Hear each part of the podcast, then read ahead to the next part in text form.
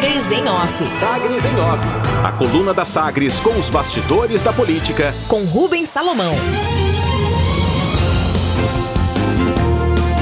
Bolsonaro afirma a apoiadores que não pode ir para o tudo ou nada depois de recuo. O presidente Jair Bolsonaro repetiu ontem justificativas a apoiadores depois da nota de recuo, publicada na quinta-feira, dia 9, em que afirmou que as ameaças ao Supremo Tribunal Federal, STF, foram feitas no calor do momento.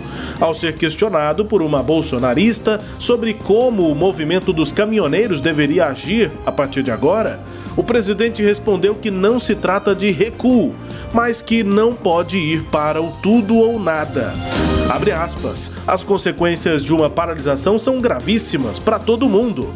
Você, quando quer matar um verme, às vezes mata a vaca. Até domingo, se ficar parado, a gente vai sentir. Mas se passar disso, complica a economia do Brasil. Ninguém tá recuando. Não pode ir pro tudo ou nada.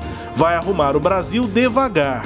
Vai arrumando fecha aspas, alegou o presidente. Na quarta-feira, no dia 8, Bolsonaro enviou um áudio em que pedia aos manifestantes que desmobilizassem as paralisações. Na mensagem, tratou os caminhoneiros como aliados e argumentou que a greve, neste momento, atrapalha nossa economia. O presidente repetiu aos apoiadores na sexta-feira, em frente ao Palácio da Alvorada, que a mobilização no dia da independência não foi em vão. Abre aspas vai voltar à normalidade. O grande dia foi dia 7. O retrato é para o mundo todo, não foi em vão, não. Fecha aspas. Lembrou o presidente Jair Bolsonaro ainda que quem for eleito em 2022 poderá indicar mais dois nomes para o STF, Quem for eleito em 2022 tem duas vagas para o início de 2023.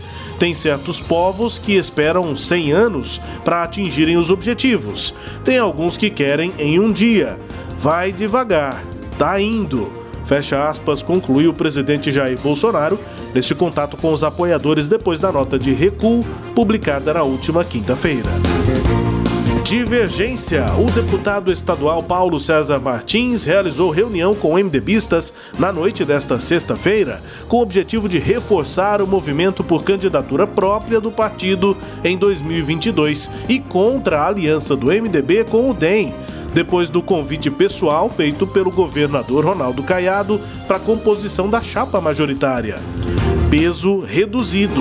Nesse evento, na noite de sexta, entre os presentes estavam o ex-vereador Misair Lemes Júnior, o presidente da Câmara Municipal de Aparecida, André Fortaleza, o presidente da Fundação Ulisses Guimarães, em Goiás, Enio Salviano, além de outros presentes e, claro, de Gustavo Mendanha, que centralizou o evento argumentos.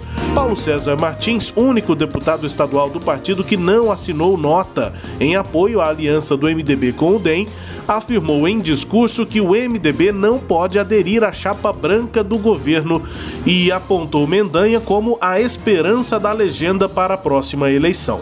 Já o prefeito de Aparecida de Goiânia repetiu que time grande tem que disputar campeonato.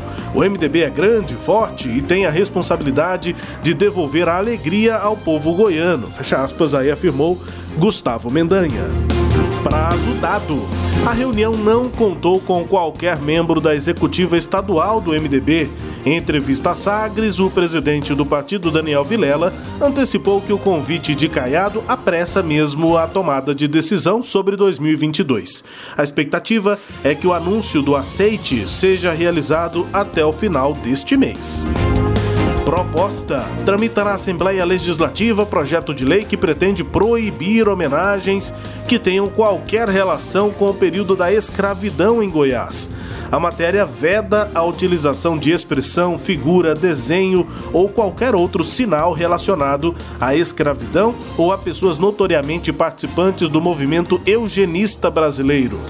Justificativa: a autora do texto, a deputada delegada Adriana Costa do PT, aponta que o racismo e a desigualdade no Brasil são muito graves e estruturais, que fazem parte do dia a dia. Abre aspas, precisamos combatê-los em todos os espaços. Essa desigualdade impacta em situações de preconceito e discriminação, em violência, morte, em atingir os corpos negros de forma muito mais grave, como o feminicídio que atinge muito mais mulheres negras. Fecha aspas, afirma a autora da proposta, a delegada Adriana Corsi, a matéria que segue para análise na Comissão de Constituição e Justiça da Assembleia Legislativa. Destaques de hoje da coluna Sagres em Off na edição deste sábado, dia 11 de setembro de 2021. A coluna que também é podcast. Está no Deezer, no Spotify, no SoundCloud e nos tocadores do Google e da Apple. Com todo o conteúdo no sagresonline.com.br.